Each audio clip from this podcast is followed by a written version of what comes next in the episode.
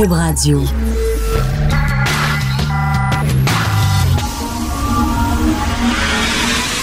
De 10 à 11. De 10 à 11. Richard Martineau. Politiquement incorrect. Cube Radio. As-tu signé le pacte? As-tu signé le pacte?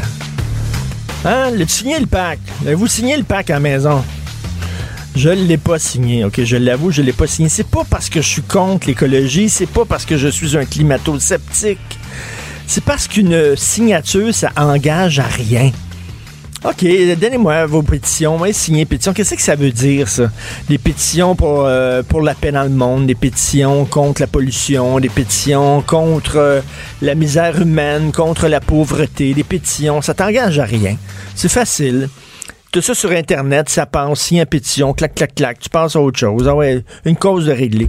Mais qu'est-ce qu'on fait dans la vraie vie, là? Tu sais, c'est comme après les attentats. Je l'ai déjà fait, moi. J'ai mis sur mon statut Facebook, je suis Charlie. J'avais mis ça. Qu'est-ce que ça donne? Qu'est-ce que ça veut dire, ça? Ou alors tu mets ta photo un petit peu triste avec un filtre qui est euh, le pays, euh, la, le, drapeau du pays qui a été frappé par un attentat. Le drapeau de la France, surtout. Là, tu dis, là, tu laisses ça 3-4 jours, là. Mais ça veut dire quoi? Qu'est-ce que tu fais dans la vie de tous les jours? Est-ce que tu luttes contre l'intégrisme dans la vie de tous les jours? Est-ce que tu prends des actions? C'est facile signer des documents qui passent comme ça en disant, ben oui, je vais le signer. Et c'est ce que Nathalie Petrovski disait dans un très bon texte qu'elle a écrit il y a quelques jours dans la presse. Elle disait, ben, qu'est-ce que ça vaut une signature si ça t'engage à rien? Parce qu'il n'y a personne qui va aller, là, tu dis, tu signes le pack, oui, je vais prendre, tu sais, je vais faire des efforts, puis je vais réduire ma consommation d'énergie, puis bon, puis j'irai pas dans le sud cet été, puis je vais vendre une de mes autos, de mes, un, un de mes chars. Mais si personne surveille ce que tu fais, qu'est-ce que ça donne? Ça t'engage à quoi? Le juste ça, Nathalie Petrovski. Puis là, de passage à l'émission, la soirée est encore jeune. Dominique Champagne chie dessus sur Nathalie Petrovski. Qu'est-ce que c'est? Quand on n'a rien à dire, on ferme sa gueule. Elle n'a rien posé une question. On a-tu le droit de poser des questions? Moi, on dit que les artistes ont de la misère avec la critique. C'est débile, délirant. Il n'y a qu'une position qu'on peut avoir face à un artiste, c'est la génuflexion être à genoux devant lui, saluer son génie et son talent. Ça nous arrive tous d'avoir des bons jours, des mauvais jours. Des fois, j'écris une bonne chronique dont je suis fier. Des fois, j'écris une chronique, je me dis, oh, celle-là est moins bonne, puis tout ça. Mais non, un artiste qui fait une pièce de théâtre, sa pièce de théâtre est géniale. Si tu oses dire, ben, c'est pas sa meilleure, c'est pas très bon, j'ai pas aimé son film, j'ai pas, ben là, écoute, tu comprends rien. T'es un idiot. T'es un imbécile. T'as rien compris. T'as pas de culture. T'as pas de bon sens. Comme tout ce qu'ils font, c'est extraordinaire. Tout ce qu'ils font, c'est génial. On peut-tu se poser des questions?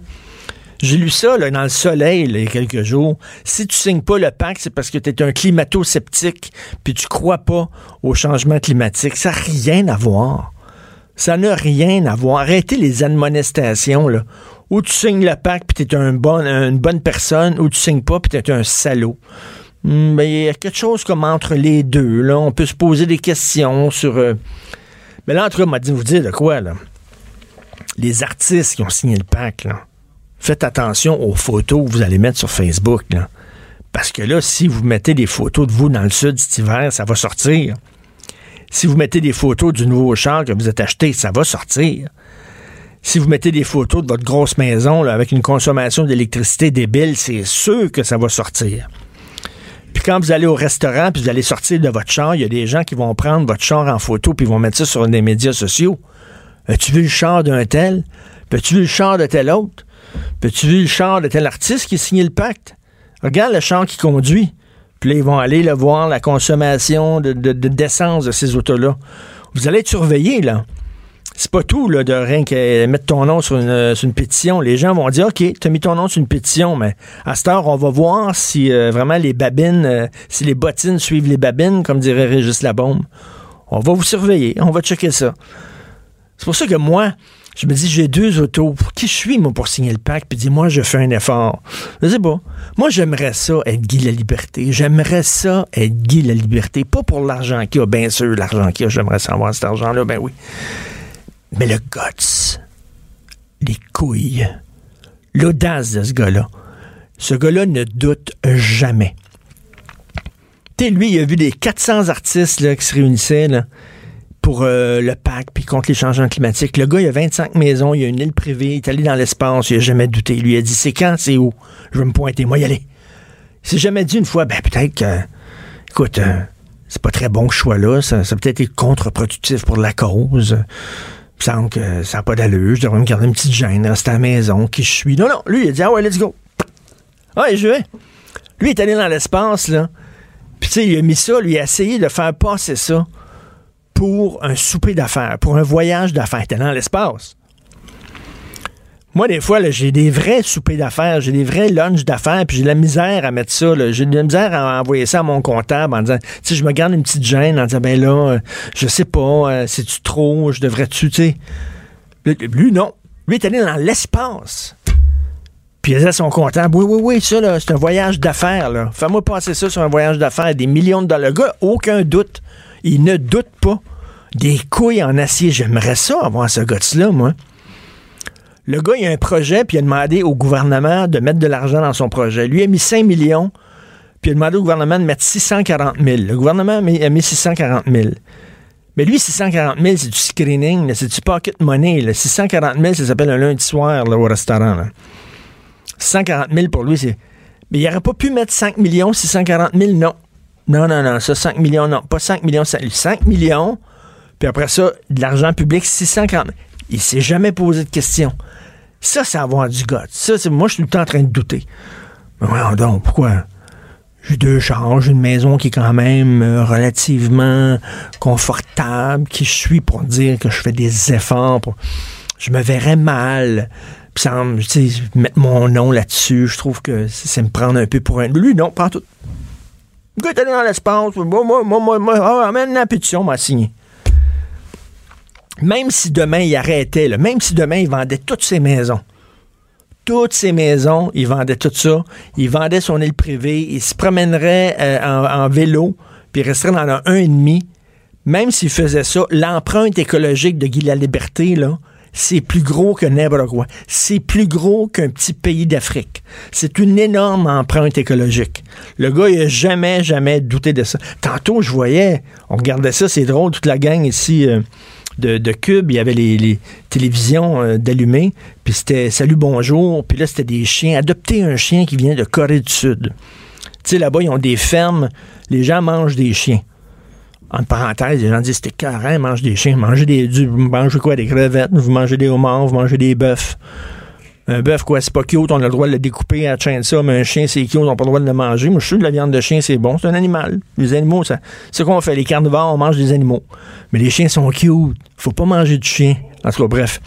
Ferme la parenthèse. Et là, tu peux. y ils ont fait venir une centaine de chiens de Corée du Sud pour qu'on puisse les adopter pour pas qu'ils se fassent manger. C'est quoi ça, l'empreinte écologique de ça? Moi, je suis sûr qu'il y a plein d'artistes qui ont dit Ah, c'est fantastique, on va signer. Moi, je vais adopter un chien qui vient de Corée du Sud. Un chien qui vient de Corée du Sud, il, est pris de il a pris l'avion. Il n'a pas été envoyé euh, FedEx, là. Pas été envoyé FedEx. Vous souvenez-vous quand il y a un beluga qui avait été pogné? C'est-tu dans le fleuve, Hugo? Hugo nous, Tu te souviens-tu de ça? Il y a un beluga qui était pogné. Ils sont arrivés avec un avion pour sortir le beluga de ça. Ils ont tout sorti. Ils ont tout enlevé les sièges de l'avion. Ils ont tout, tout enlevé les sièges de l'avion. Ils ont transformé l'avion comme un genre d'hôpital pour beluga. Ils ont pogné le beluga. Ils l'ont mis dans l'avion. Puis là, ils l'ont transporté ailleurs dans le fleuve. Puis ils l'ont relâché libre. Parce que, sais, un beluga pour le- l'environnement, mais ça a coûté combien? C'était quoi l'empreinte écologique de ça pour sauver le beluga? De prendre un avion puis de le, sais, à un moment donné, chaque fois que tu veux faire de quoi, tu dis, ah non, non, finalement, non, l'empreinte écologique. Moi, j'ai lu un char électrique, j'ai lu plein, plein de textes. L'Express, le magazine L'Express, c'est pas un magazine de droite. C'est un magazine de gauche, l'Express. Ils ont fait un gros reportage en disant que ben, c'est aussi polluant une auto électrique, entièrement électrique. C'est aussi polluant qu'une auto à, essence. Fait que là, tu regardes ça, tu dis, bon, OK. Non, c'est quoi d'abord? là? C'est quoi la solution? Je ne pas d'auto électrique. C'est aussi polluant. Je suis tout- mêlé, là. On dit le vin, c'est mauvais pour la santé. Après ça, non, le vin, c'est super bon pour la santé. Les gras, c'est mauvais pour la santé. Non, non, il y a des bons gras. Tu peux prendre du gras. Bientôt, ils vont nous dire que fumer, c'est excellent pour les poumons. Pas, là, on ne sait plus exactement à quel sein se vouer. On va nous dire c'est excellent. Mais bref, prenez votre gaz égal. euh, les artistes, on a le droit de poser des questions, on a le droit de, se, de vous critiquer de temps en temps. Ça veut pas dire qu'on vous aime pas. Ça veut pas dire qu'on est contre la culture. Ça veut pas dire qu'on est climato-sceptique. On se pose des questions. Et je reviens au texte de Nathalie Petrovski qui disait rien. À quoi ça vaut? quelle est la valeur d'une signature si ça ne t'engage à rien? C'est une très bonne question. C'est quoi ça? Ah ouais, moi signé ça. Il y, a des gens là, qui sont spécialisés, ils sont sur l'ordinateur et ils signent les pétitions. Clac, clac, clac. Il devrait avoir une application, ça, ça, signe toutes les pétitions possibles au monde. Tu t'appuies là-dessus, tu n'as même plus besoin de faire un effort. Ton nom est sur toutes les maudites pétitions au monde. Puis c'est fait, faites la job. Puis là, tu danses tes trois oreilles le soir en disant ah, Je suis une bonne personne, j'ai signé 15 pétitions aujourd'hui. Qu'est-ce que ça donne concrètement? On a le droit de se poser ces questions-là sans se faire dire ben, tout est contre la culture, tout est ici, puis tout est un ça. À un moment donné, vous êtes pour la liberté d'expression, les artistes. J'ai toujours pensé ça, moi. Les artistes, c'est pour la liberté d'expression, c'est pour euh, l'individu, le droit de s'exprimer. On a le droit d'être contre les clergés, on a le droit de penser. Il me semble, c'est soit être un artiste, c'est un individu libre. Ben, c'est ça.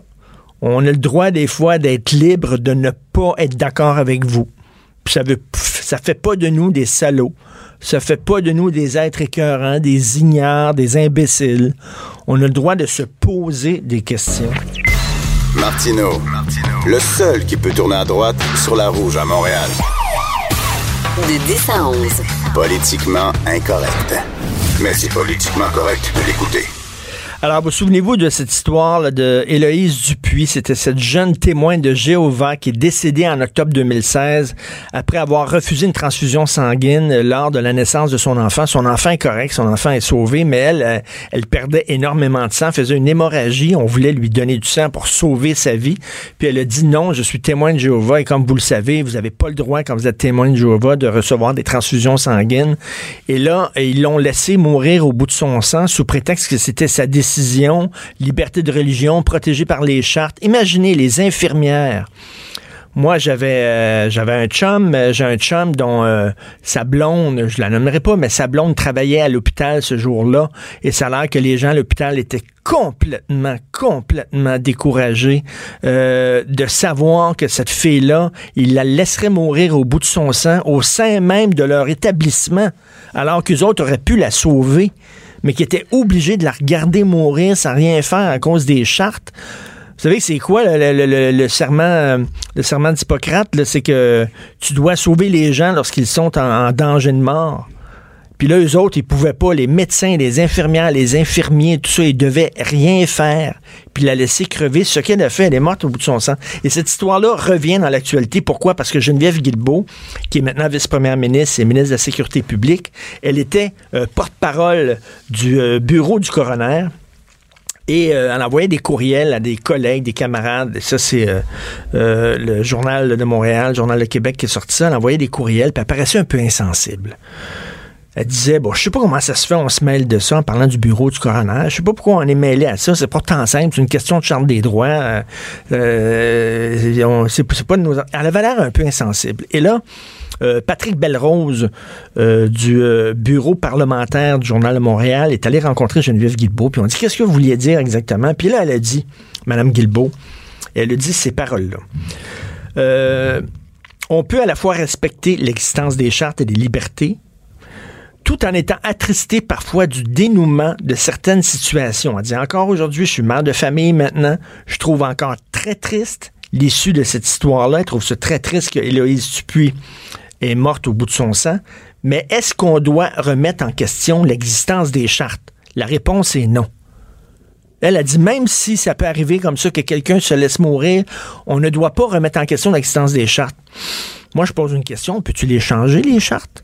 On peut-il les changer pour protéger les gens qui sont sous la, coupe d'une secte, des gens qui sont fragiles, des gens qui sont vulnérables, des gens qui sont dépressifs? Une secte religieuse mettre la main sur ces gens-là et leur font faire n'importe quoi. C'est bien beau, les chartes. Bon, elle dit non. On peut pas remettre en question l'existence des chartes. La réponse est non, dit Geneviève Guilbeault. Attends une minute, mais on peut les réécrire, les chartes, pour euh, vraiment euh, défendre les gens. Je vais en parler avec Mme Manon Boyer. C'est la tante d'Héloïse Dupuis, euh, cette jeune femme. Bonjour, Madame Boyer. Bonjour, Monsieur Martineau.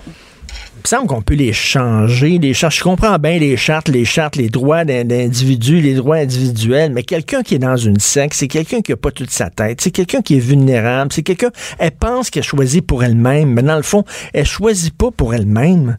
Elle se fait manipuler. Voyons Surtout quand la personne est endoctrinée, comme vous dites, quand elle est dans une, secte comme ça.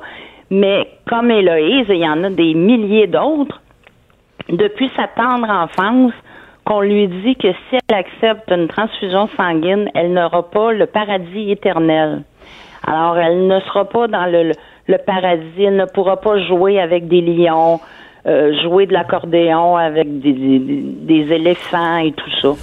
C'est ridicule, c'est une doctrine qui est appuyée sur absolument des faussetés du ben début à la fin. On leur on leur dit que les, les transfusions sanguines c'est pour les gens de Satan, le gens le pauvre monde, pour nous, vous et moi, mais que pour eux parce que ça coûte plus cher, il y a des substituts de sang qui leur sont réservés, dont le PO et des choses comme ça, ce qui est totalement faux. À ce jour, lorsqu'il y a un besoin de transfusion de sang, il n'y a rien qui peut remplacer ça. Et même pire, jusqu'en 1961, les témoins de Jéhovah acceptaient les transfusions sanguines, voire même les encourageaient. Et un matin, il y a un illuminé qui s'est levé et qui a décidé que dorénavant, ce serait interdit. Alors, on, on peut se permettre de, de, de de considérer que la charte sanctionne l'incitation au suicide ben oui. et le, et le non-assistance à une personne en danger de mort. Mais, mais Madame Boyer, vous imaginez, comme je disais, les médecins puis les infirmières qui travaillaient ce jour-là à l'hôpital puis qui savaient que dans telle chambre, je sais pas c'était quoi le numéro de la chambre, mais qui savaient que derrière cette il y a une fille qui est en train de mourir au bout de son sang, crevée, puis qu'ils autres pouvaient rien faire parce que la, charte les empêchait de venir à son secours. Vous imaginez comment ils se sentaient, ces gens-là? Absolument. Des gens, je parle avec un médecin qui a perdu un patient euh, de cette façon. Ça a été pire qu'Héloïse parce qu'Héloïse, ils l'ont regardé agoniser durant sept jours. Et mon ami médecin, lui, le patient a été un mois à agoniser, à être opéré et tout ça. Et ça fait plus de dix ans de ça. Il ne, il ne s'en est pas remis encore. Ben, j'imagine. Pire que ça. Docteur Louis Godin, le président de la Fédération des, omnipraticiens du Québec, a dit que ce n'est pas aux médecins à juger de la liberté du consentement. Hmm. Alors, si ce n'est pas le médecin qui peut juger de la liberté du consentement, qui le fait? Ben exactement. Qui le fait? La loi le veut. Elle avait quel âge, là, Héloïse? Elle avait 26 ans. Elle donnait naissance à son premier enfant. Mais là, la loi, c'est quoi? À partir d'un consentement, on peut on, peut pas juger une personne a le droit de se laisser mourir au bout de son sang, quoi, à partir de 14 ans, c'est ça? Euh, oui et non. à partir, entre 14 et 18 ans, la personne peut choisir, mais ce doit être dans son propre intérêt. Alors, si un jeune de 16 ans dit qu'il ne veut pas de transfusion et que les médecins jugent que c'est dans son intérêt d'avoir euh, une transfusion, à ce moment-là, ils iront à la cour obtenir une injonction ou une ordonnance afin de le transfuser. C'est inconcevable en 2018 qu'on laisse faire des choses comme ça qu'on laisse des gens mourir, se suicider. C'est un suicide C'est fou. Mais là, ils disent un consentement. Je m'excuse, ce sont des personnes vulnérables. Moi, j'étais autour de moi, je dirais pas qui, mais autour de, de, moi, de mon entourage, il y avait quelqu'un qui était dans une secte religieuse pendant, mon Dieu, plus de 30 ans. OK? Ouais. Puis plus de 30 ans, cette personne-là était professeur, donnait son NIP, avait donné son NIP à la secte religieuse et les autres pigeaient dans son compte de banque. Il lui laissait juste de quoi survivre. Il prenait à peu près 80 à 85% de son salaire. OK? Puis là, lui, il, avait, il vivotait. Ça pendant des années. Puis le gars était prof. Puis il donnait la moitié son argent. Et, là, tu, te dis, ben, cette personne-là était peut-être vulnérable, peut-être. On va dire oui, mais c'est une personne majeure vaccinée, puis c'est euh, c'est son choix, mais tu dis c'est son choix. Cette, personne-là était peut-être manipulée aussi. si tu acceptes une transfusion sanguine, si Héloïse avait accepté, Elle était reniée automatiquement par ses parents, son mari. Fort probablement qu'on aurait tenté de lui enlever la garde de son enfant. Alors, euh, elle n'était pas libre. Ben On non. lui a empêché l'accès à toute personne qui n'était pas témoin de Jéhovah. On a trois de ses amis sont allés pour la voir et la pas? famille a refusé euh, qu'il la voie. Y avait-tu comme un goon? Y avait-tu quelqu'un des témoins de Oui. Jéhovah à la porte, puis Oui, qui, surveillait qui rentrait? Absolument. Et J'ai même des donc. informations à l'effet qu'ils ont, et c'est une pratique courante, ils ont menacé les médecins. Ils rencontrent les médecins en leur disant pas de sang, sinon nous allons vous poursuivre.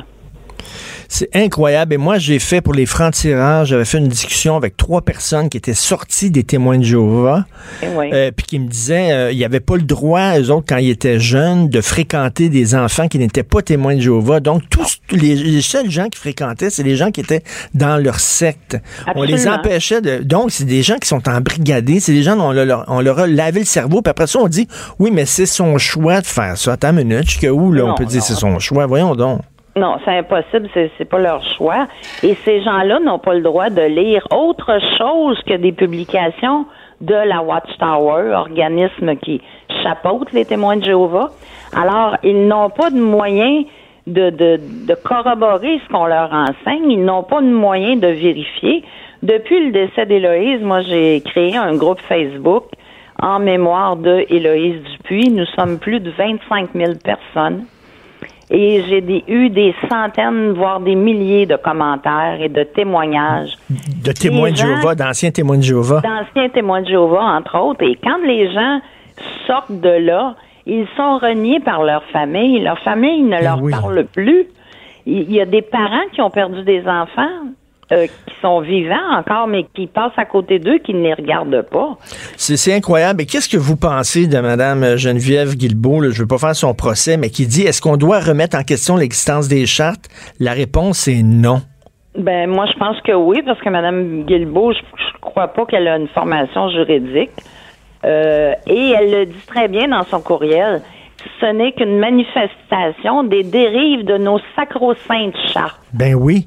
Alors c'est une dérive sectaire, c'est ce que j'ai dit depuis le jour 1.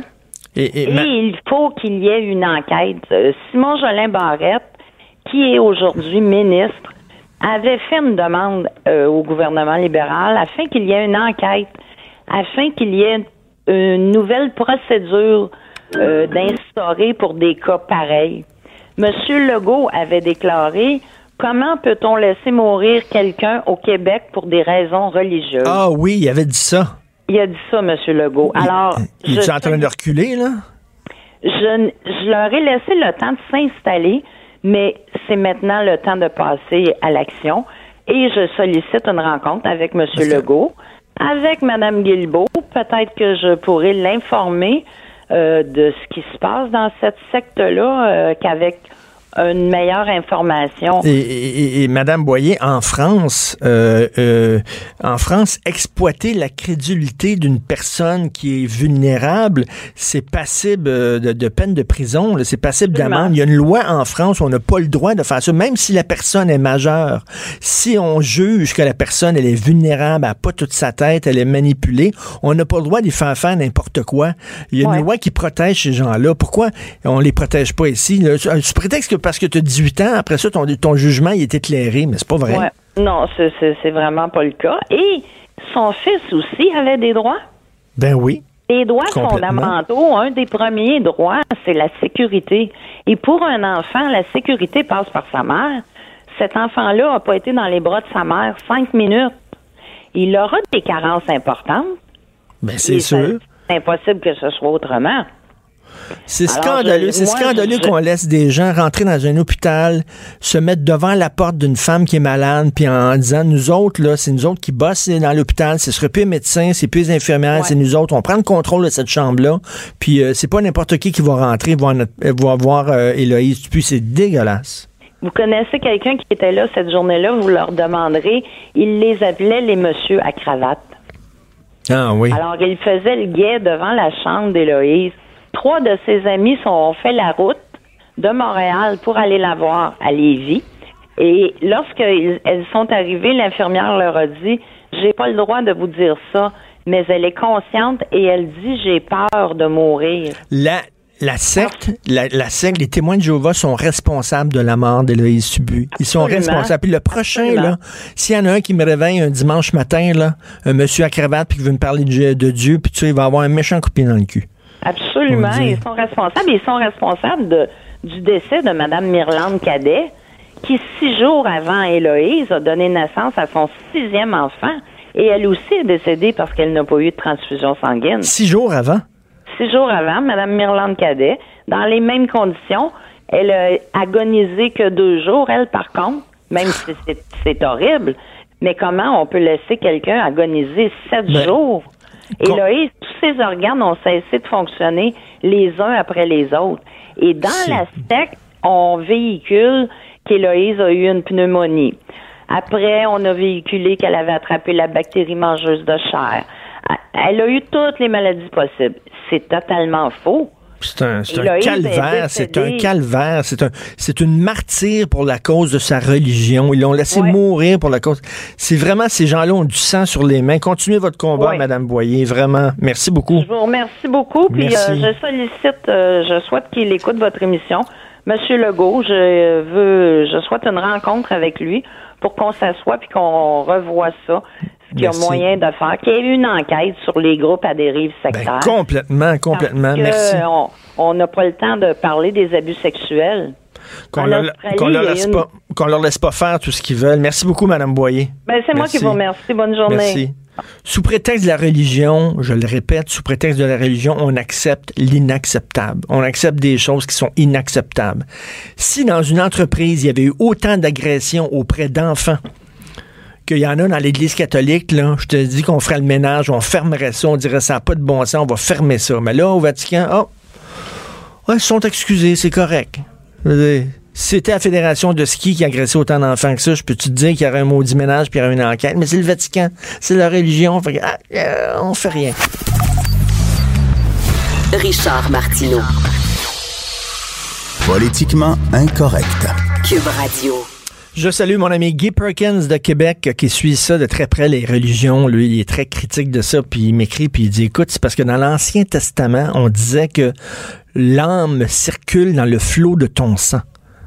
Fait que si tu reçois du sang d'une autre personne, c'est que l'âme de cette personne-là va entrer dans ton corps tu vas hériter de son âme. Mais c'est ça, c'est flyé, là. Les gens croient ça, là. Des balivernes, des sottises. Incroyable. Comme tous les lundis, on parle à Jérôme Blanchet-Gravel qui est avec nous de sujet d'actualité. Salut, Jérôme. Salut, Richard. Écoute, parle-nous de ça, c'est scandaleux. Ça, c'est choquant. Ça, c'est puis ça me décourage tellement. Écoute, ça me donne quasiment le goût de brailler, là. Ce qui se passe en Angleterre, Asia Bibi. Décris-nous cette histoire-là. Là. on va partir du, début pour ceux qui n'ont pas entendu encore l'histoire d'Asia Bibi.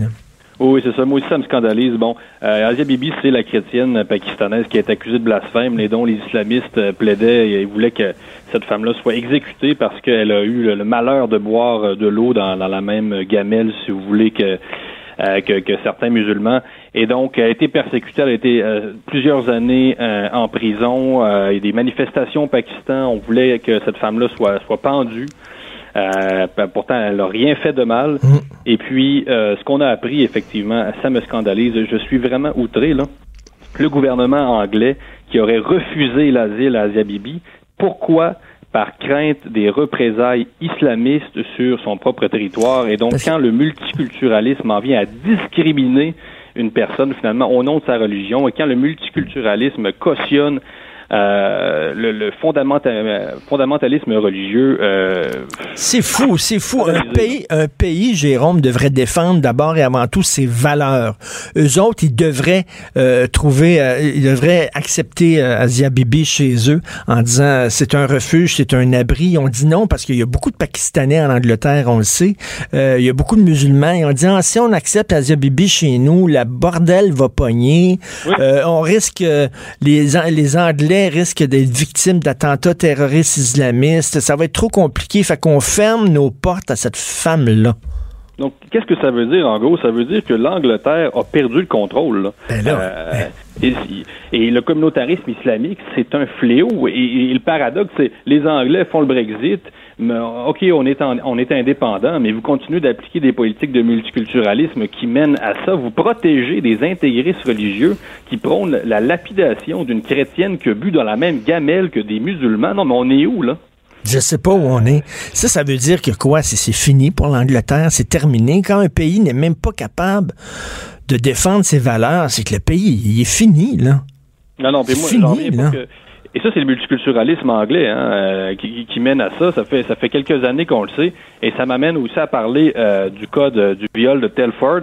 Euh, en mars dernier, la presse française hein, nous a appris qu'il y avait 1000 filles mineures, des filles blanches, qui avaient été régulièrement violées par les membres de gangs indo-pakistanais dans la ville dans la ville de Telford. Et pendant, ça l'a pris 30 ans avant qu'on fasse la lumière sur cette affaire-là. Et pourquoi on voulait pas en parler? À cause du climat de censure imposé par le multiculturalisme, parce que les policiers voulaient pas se faire traiter de racistes, euh, le gouvernement voulait pas se faire traiter de raciste, personne voulait intervenir. Mille filles mineures régulièrement violées par des membres de gangs indo-pakistanais. Et il y a une histoire semblable aussi qui a été euh, qui est sortie récemment. Donc ça se multiplie ce, ce genre de cas-là. Euh, c'est très inquiétant pour l'avenir c'est fou. T'en souviens-tu, la juge, euh, il y, a, il y a un homme, un Algérien, d'origine algérienne à Montréal, qui avait violé euh, sa nièce à plusieurs reprises alors qu'elle était très jeune. Je pense qu'elle avait six ans, quelque chose comme ça. Mm-hmm. Euh, il l'avait sodomisée à plusieurs reprises. Et la juge avait dit, ben au moins, quand même, le gars est quand même bien parce qu'il a protégé sa virginité, parce que c'est très important dans la culture de cette culture-là, de, de protéger leur virginité. Donc, il l'a pas pris par en avant dans le vagin. Il a protégé sa, sa virginité. Il l'a seulement enculé à de nombreuses reprises. Une juge avait dit ça. Mais quel Écoute. relativisme. Non. Moi, j'en reviens pas qu'on puisse. Écoute, on parle quand même d'un cas, là, j'en reviens à Telford, d'esclavage sexuel dans un pays euh, supposément avancé où l'élite intellectuelle prétend représenter le progrès, le féminisme et la justice sociale. On se dit féministe et on laisse pendant 40 ans des gangs indo-pakistanais violer des filles qui parfois n'avaient pas plus de 11 ans, Richard. C'est fou, raide. Mais, mais c'est déprimant. Puis qu'est-ce que ça Ah dit oui, sur l'Angleterre, là, plutôt que l'Angleterre préfère à- préfère ne pas frustrer, ne pas froisser les croyances des islamistes qui demeurent dans son pays, plutôt que défendre cette femme-là qui tout son seul crime qu'elle a commis, c'est qu'elle a bu dans une gamelle de l'eau. Oui, non, je pense que euh, on s'en va vers des mouvements euh, sécessionnistes. On appelle ça des zones de non-droit. Donc des ghettos où la police, comme en France, a peur d'aller. Ben oui. Euh, on, on- on a, on a peur de s'ingérer. On a l'impression qu'on, qu'on, euh, que ces gens-là sont dirigés par une autre loi, ce qui est le cas, la loi islamique dans bien des cas.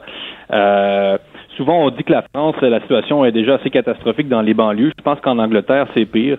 Euh, donc, le multiculturalisme, hein, c'est pas une politique d'intégration, c'est une non. politique de non-intégration. C'est ça la vérité. Ben oui, de- de- en fait, c'est une forme de racisme. C'est une forme de racisme. Écoute, tu veux parler d'Erdogan, le leader de la Turquie qui était à Paris.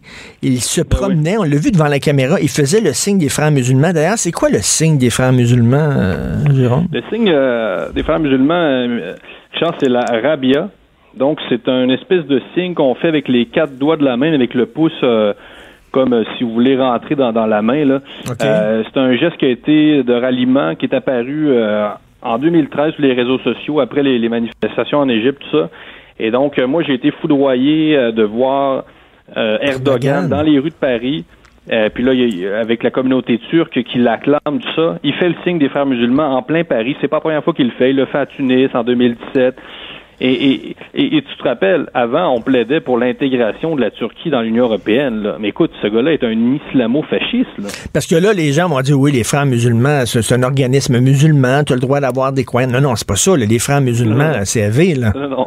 Non, non, les frères musulmans, Richard, c'est une, euh, c'est une confrérie, c'est une secte qui prône euh, l'islam le plus rigoriste, qui, qui prône la charia, qui prône, euh, ben c'est ça, la, la loi islamique. La lapidation, la, lapidation des femmes adultères, là. Oui, oui, c'est ça. C'est un peu même, on pourrait dire, euh, que, que ces, ces, ces genres d'organisations-là qui sont contre finalement l'accueil d'Asia Bibi en, en Angleterre, euh, euh, qui sont pas nécessairement contre, mais qui manifesteraient euh, contre Asia Bibi si elle se retrouvait dans un pays supposément libre comme l'Angleterre ou qui, qui Euh, donc, non, non, c'est une organisation intégriste, très connue. Ça fait longtemps qu'on sait ça. Là, euh, une organisation qui a été fondée, là, je pense, à, me semble, à la fin du 19e siècle, là, quelque part. Euh, ah, ben en Égypte d'ailleurs, je pense. Oui, tout à fait, tout à fait. Écoute, il joue sur les deux tableaux, Erdogan, parce que là, dans l'histoire du journaliste euh, saoudien qui a été tué euh, euh, dans un consulat en Turquie, il, il, il, il, se présente comme le, défenseur des droits et libertés contre contre ben le contre le régime saoudien qui serait un régime fasciste et tout ça, mais de l'autre côté, il fait des petits babins puis des petits clins d'œil aux frères musulmans. Ben oui, c'est ça. Puis, puis euh, aussi, rappelons aux gens hein, que l'OTAN et euh, que la Turquie est dans l'OTAN. Et ça aussi, c'est inquiétant. Là. On, nous, on fait partie d'une organisation de défense, euh, puis dans laquelle la Turquie est encore là. On a des bases. Il y a des bases américaines en Turquie, si je me souviens bien. Et c'est marrant parce que hier, le Macron, évidemment, célébrait le multilatéralisme. Il en appelle à la paix dans le monde. Ça, il faut, faut avoir le plus d'alliés possible. Mais désolé, il y a des gens qu'on peut pas avoir comme alliés. Et Erdogan, c'est pas un allié de l'Europe, c'est pas un, allié de l'Occident, c'est un, ennemi euh, de la liberté, c'est un ennemi des valeurs occidentales. Écoute, en une minute, rapidement, as-tu signé le pacte? Ben non, Richard, euh, j'ai oublié de faire ça. T'es un salaud, donc t'es es, climato-sceptique. Tu t'en fous de l'environnement. Oui, non, non, c'est ça. Comme euh, comme les, les méchants euh, les méchants québécois qui ont refusé aussi euh, de signer le pacte. Écoute, en gros, là, l'écologisme, évidemment, la protection de l'environnement, c'est important, mais il faut pas en faire une religion. Je pense que c'est ça aussi que tu as voulu exprimer dans tes chroniques. Mm. la polémique est, est, à son comble. Euh, que dire, que dire euh, sur, ça? on s'est débarrassé d'un clergé, on était tanné des curés, puis tout ça, on dirait qu'on a remplacé ce clergé-là par un autre clergé, avec sa Bible, avec ses dix commandements, avec ses, ses inquisiteurs, avec euh, ses excommunications. La même, même affaire, ça fonctionne exactement sur le même type comme d'une religion. Oui, tout à fait. Puis puis les Québécois, il a personne, là, t'entendras pas ton chum un samedi soir te dire Hey, moi je suis vraiment là, je suis contre l'environnement, euh, j'aime ça la pollution, euh, j'aimerais ça que le Québec, ça soit bétonné d'un bout à l'autre, de, la Gaspésie à, Gatineau. Puis euh, nous, on n'aime pas ça l'environnement, puis on, les arbres, on trouve pas ça bien beau, puis dans notre cour, on préfère avoir du gravier. c'est pas vraiment ça la réalité. Donc je pense que les Québécois même ont une sensibilité, si tu veux, naturelle, sans faire ben de jeu de mots envers l'environnement. Il y a beaucoup de gars de bois au Québec, tout ça. On n'est pas, euh, on n'est pas des, des, climato-sceptiques, tout ça. Ce que les Québécois, en revanche, n'aiment pas, je pense, c'est se faire faire la morale. Je pense que Philippe Couillard y a goûté. Hein. C'est pour, pour ça aussi que la CAQ l'a remporté. Un parti qui était beaucoup moins moraliste hmm. euh, que, le Parti libéral. Philippe Couillard qui ne cessait de faire des leçons Québécois. Les gens sont tannés de se faire faire la morale. Puis, euh, puis c'est ça qui ressort. Donc, oui, dans l'environnement, mais pas la religion. Merci beaucoup. Très bon. On, on se quitte là-dessus, Jérôme Blanche-Gravel. Merci. Martineau et l'actualité, c'est comme le yin et le yang. Impossible de les dissocier. De 10 à 11. Politiquement incorrect. Grâce au franc-tirage, j'ai rencontré plusieurs militaires au fil des ans. J'ai appris à développer un énorme respect pour ces gens-là. Tu sais, au début, je disais que c'est tellement facile de signer des pétitions. Oh, moi, je suis pour les droits et libertés. Tiens, je vais signer une pétition, puis après ça, je vais aller au restaurant. Il y a des gens, savez-vous quoi? Ils sont prêts à risquer leur vie pour défendre les droits et libertés des autres. Ils sont prêts à mettre leur vie en jeu. Ils sont prêts à prendre les armes pour défendre ces principes-là. Euh, eux autres, signer une pétition, c'est pas suffisant. Il y a des jeunes filles en Afghanistan qui n'avaient pas le droit d'aller à l'école parce qu'il y a une gang de tarés qui voulaient pas que les femmes euh, étudient, ben il y a des gens qui ont pris des armes, il y a des soldats qui sont allés là, qui ont protégé les jeunes filles euh, contre ces fous-là, les, les, les, les, fous de religieux. Ça, c'est des gens, puis en même temps, on les traite de Rambo. Ah ouais, ça, c'est des gens qui aiment ça, les guns. Ils s'en vont dans l'armée parce qu'ils aiment ça tirer dans le tas. C'est une gang de fachos. Moi, je ne peux pas supporter ce discours-là. J'ai énormément de respect pour les militaires qui, souvent, lorsqu'ils reviennent ici, sont en mille morceaux, puis on les laisse à leur sort, puis ces gars-là deviennent des sans-abri, euh, ils boivent, sont toxicomanes, ils sont abandonnés par la société alors qu'ils ont mis leur vie en jeu. Je voulais aujourd'hui, lendemain de Cent ans d'armistice, de discuter avec un militaire à la retraite, M. Christian Maranda. Bonjour, M. Maranda. Bonjour, M. Arsenault. Bonjour, ben, très content de vous parler. Euh, premièrement, je veux vous remercier euh, pour, euh, pour ce que vous faites. Je trouve qu'un jour par année, qu'on pense aux militaires euh, qui ont risqué leur vie, certains sont morts, je trouve que c'est la moindre des choses que pendant une journée, on pense à ces gens-là. vous, vous, l'armistice, puis tout ça, le, 11 novembre, vous vous sentez comment le 11 novembre? Ah, c'est toujours une période un peu particulière, le mois de novembre, je dirais. Euh, je vous avouerai que dans l'idée, euh, il n'y a pas un jour que moi je passe sans penser au cas de qui qu'on a laissé derrière. Hmm. le 11 novembre, c'est une façon de le rendre un peu plus visible dans l'ensemble de la population. C'est apprécié. Euh, bon, on a décidé de vous inviter suite à un texte qui est paru dans le Soleil, Afghanistan, mhm. pourquoi j'ai survécu et pas eux. Je tenais à, le, dire, un texte de Marc Allard, très très bon texte. Monsieur Maranda, vous êtes allé en Afghanistan. Pourquoi vous êtes allé dans l'armée? Vous aimez les guns, vous aimez tirer, vous êtes un Rambo, c'est quoi? Pourquoi vous êtes allé dans l'armée? Euh, non. Euh, écoutez, c'est un rêve, un rêve de jeunesse de vivre à l'aventure, de se prouver à soi-même sa valeur. Je pense que c'est un peu euh, c'est un peu ça qui m'a tiré vers les forces. Et puis, euh, je me suis enrôlé à 17 ans. Ça a commencé comme ça. Et défendre, défendre des principes aussi? Ah, mais c'est certain que ça, c'est quelque chose qui reste toujours en, en toile de fond. Tu sais, à notre mm. engagement, à l'histoire qu'on se raconte, euh, pour qu'elle fasse du sens, là, il faut que ça dépasse un peu notre, notre petite personne. Mais tu sais, euh, TQ, c'était l'aventure. Oui, oui, c'est, ça, ça, ça, doit, jouer là-dedans. J'ai parlé une fois à un militaire qui dit, bon, moi, je suis allé pendant plusieurs mois, plusieurs années, euh, j'étais sur le front, euh, tu joues ta vie à chaque seconde, ta vie, elle a une intensité, elle a une intensité particulière. Puis dit, là, je suis revenu au Québec, puis j'étais en cage au sport, puis les gens capotaient parce que les Canadiens venaient de scorer un but. Il dit, là, je regardais ces gens-là en disant, fuck, c'est ça votre vie. Puis il dit j'avais de la misère à, retomber là-dedans, à tu comme tout content que les Canadiens scorent un but, alors que mon Dieu, ma vie avait pas mal plus de sens là-bas. Là. J'imagine que ça doit être difficile, ça aussi, revenir. Oui, de la vie, euh, la vie militaire, surtout en théâtre opérationnel, c'est une caricature. Hein? Hmm. Tout est plus, euh, plus gros, tout est plus euh, couleurs, les sont plus visibles le retour est certainement un choc. Pour moi, ça s'est fait très rapidement. Hein. Euh, il y a eu l'explosion, euh, puis après ça, le rapatriement. Vous, vous avez, c'est ça, dans, lors d'une explosion là-bas en Afghanistan, vous avez perdu euh, deux, de, deux de vos amis très, très proches là-bas. vous, vous avez revolé 17 mètres en arrière. Vous auriez pu passer aussi. C'est certain que vous demandez pourquoi eux sont morts, pourquoi pas moi. C'est le hasard qui fait les choses. Là, vous êtes rapatrié ici. Là, vous débarquez, puis justement, les gens parlent de température, les gens parlent de hockey, puis tout ça dit que ça doit être dur de revenir. Oui, c'est sûr qu'on est on est ailleurs. Hein. Ça prend une période d'adaptation là euh, avant de, retomber sur Terre. Des fois, certains euh, ça prend plus de temps, mais euh, c'est inévitable. Éventuellement, les on vient fâcher le trafic aussi. Je t'avouerai. on, reste sur, sur cette bulle-là, là, une période de X, puis éventuellement on revient. Puis il faut, faut se réinventer une nouvelle histoire.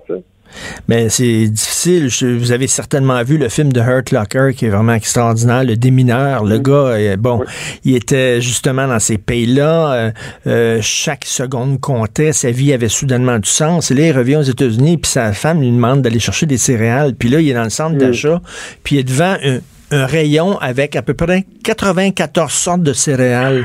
Puis là, il regarde ça, puis il dit, c'est pas vrai que ça va être ça ma vie maintenant, là. Me demander quelle céréales acheter pour mes enfants, là. La vie perd de sa valeur, de, sa, de son intensité. Certainement que la vie est peut-être moins intense, plus ordinaire, mais tu sais, on fait partie du, les, bonheurs ordinaires là, par rapport au bonheur extraordinaire. Il faut, faut, faut, y trouver, euh, faut y trouver son compte, sinon on, peut être malheureux très longtemps. Euh, les, euh, le bonheur du quotidien, faut, faut, faut le réapprendre. C'est comme une mmh. comme retrouver sa famille après longtemps comme ça. On se réapprend, on se réapprivoise, on, puis éventuellement, je, on, souhaite qu'on retourne à nos choses, à nos pantoufles on les trouve confortables. Tu sais. Euh, sinon, euh, c'est sûr que l'écart entre la vie en, lorsque la vie est en jeu tout le temps, puis la vie au quotidien, c'est dur de trouver un sens. Là.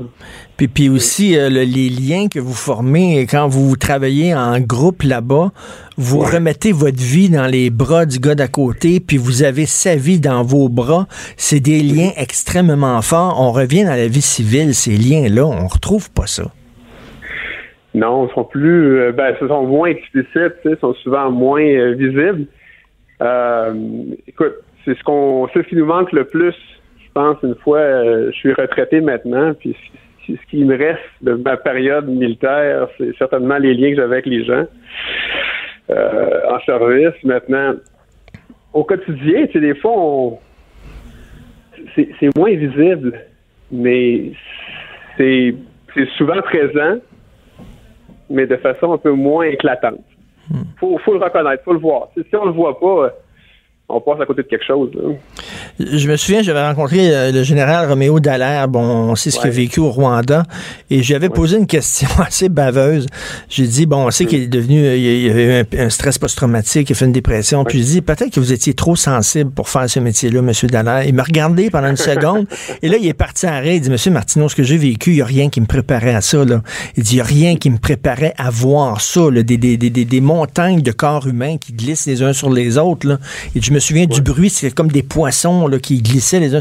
Si je vous posais la question, là, vous avez eu un stress post-traumatique, si je disais, hey, Christian, c'est parce que t'es très trop sensible pour être militaire, vous me répondrez quoi? Je, je pense que l'exemple du général Dallaire euh, fait bien du sens. Écoute, euh, je te raconte rapidement, là, euh, ça fait quelques jours que je suis en Afghanistan, puis je, je vois mes premiers euh, Afghans locaux. Puis euh, le regard qu'il me lance, c'était un regard là, de, de, de, haine très profonde. Je le sentais comme ça. Hmm. Ça, ça m'a mis là, euh, ça m'a ça m'a scié les genoux à ce moment-là. Il n'y a rien qui m'a préparé à ça. On, on s'entraîne, on a l'idée de combattre, mais quand on le voit lui- les- dans les yeux, tu sais, c'est, c'est, euh, ça vient nous chercher au, au plus, plus profond de l'âme, là, je te dirais. Ça a pris, euh, ça a pris un petit 24 heures avant de se réajuster, là. En disant, my God, qu'ils me détestent, ils me veulent ma, ils veulent ma tête. Ils veulent ma peau. Ils veulent pas juste jouer, là. Ils veulent pas juste, euh, on veut pas juste prouver qu'on est plus fort l'un que l'autre, là.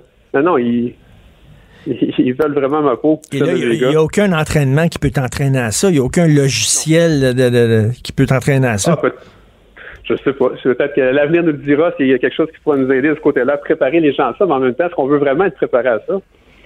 Euh, je pense que euh, quand c'est à être vécu, on, on, on, on passe à travers, on le digère, on, s'ajuste, mais euh, ça, ça nous renvoie à nos convictions les plus profondes. Là, on,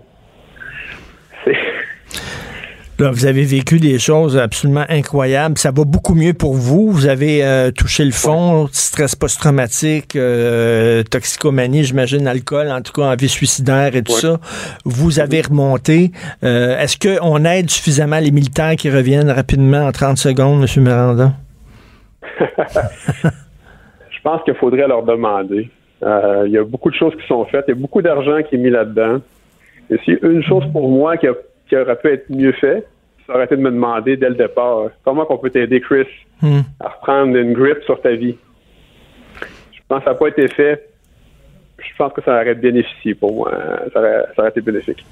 Tout à fait. Puis euh, c'est comme je le disais, c'est la moindre des choses. J'assistais hier à la cérémonie euh, pour les 100 ans de l'armistice et euh, j'étais très touché de voir plein plein de gens qui étaient là le matin au parc La Fontaine pour saluer les militaires. Moi, je vous lève mon chapeau.